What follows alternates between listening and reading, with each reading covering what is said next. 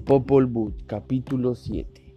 He aquí ahora los hechos de Zipanak, el primer hijo de Bukut Kakix.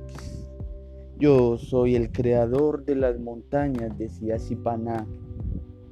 Este Zipanak se estaba bañando a la orilla de un río cuando pasaron 400 muchachos que llevaban arrastrando un árbol para sostén de su casa.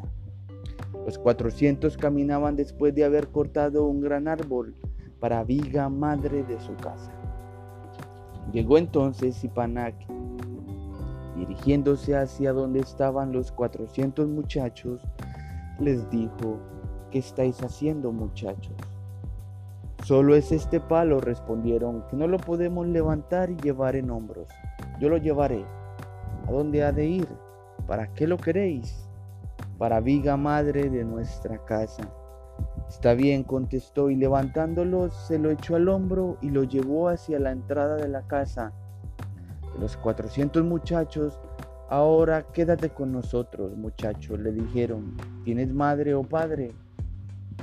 No tengo, contestó. Entonces te ocuparemos mañana para preparar otro palo para sostén de nuestra casa. Bueno, contestó. Los 400 muchachos conferenciaron enseguida y dijeron, ¿cómo haremos con este muchacho para matarlo? Porque no está bien lo que ha hecho levantando él solo el palo. Hagamos un gran hoyo y echémoslo para hacerlo caer en él.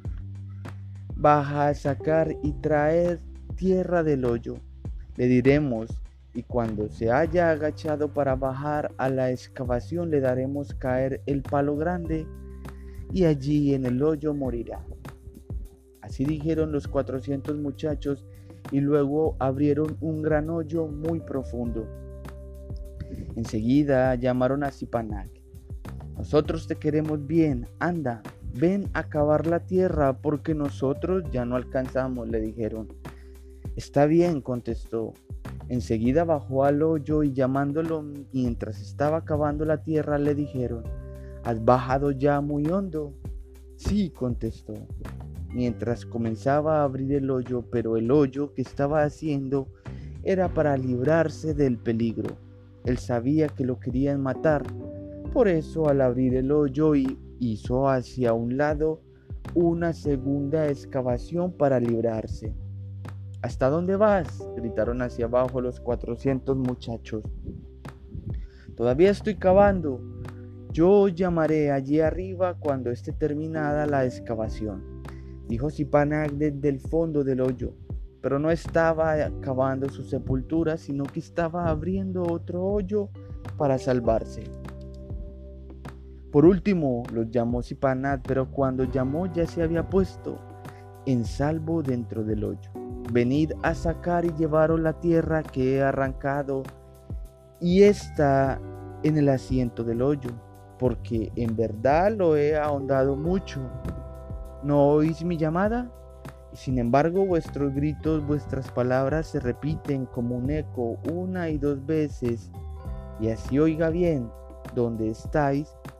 Esto decía Zipanak desde el hoyo donde estaba escondido, gritando desde el fondo.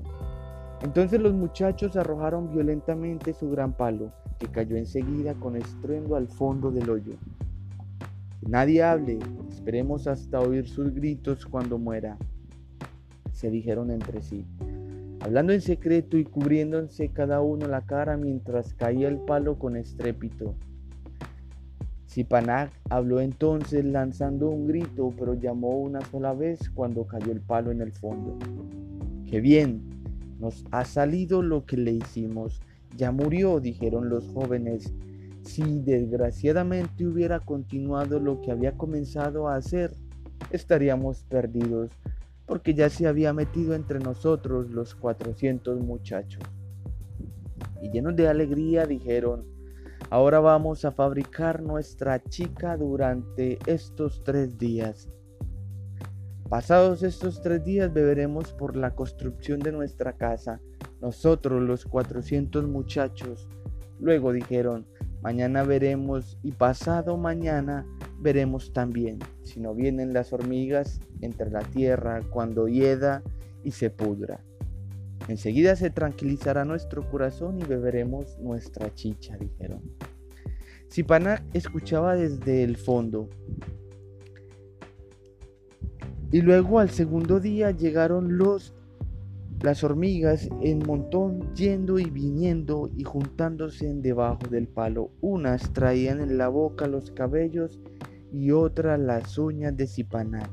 Cuando vieron esto los muchachos dijeron, ya apareció aquel demonio, mirad cómo se ha juntado las hormigas, cómo han llegado por montones trayendo unas los cabellos y otras las uñas y se habían roído todos los cabellos con los dientes para dárselo a las hormigas. Y así los cuatrocientos muchachos creyeron que había muerto y al tercer día dieron principio a la orgía y se emborracharon todos los muchachos. Y estando ebrios los cuatrocientos muchachos ya no sentían nada. Enseguida Zipanak dejó caer la casa sobre sus cabezas y acabó de matar ni siquiera uno ni dos se salvaron de entre los cuatrocientos muchachos. Muertos fueron por Zipanak, el hijo de Bukut Kakis.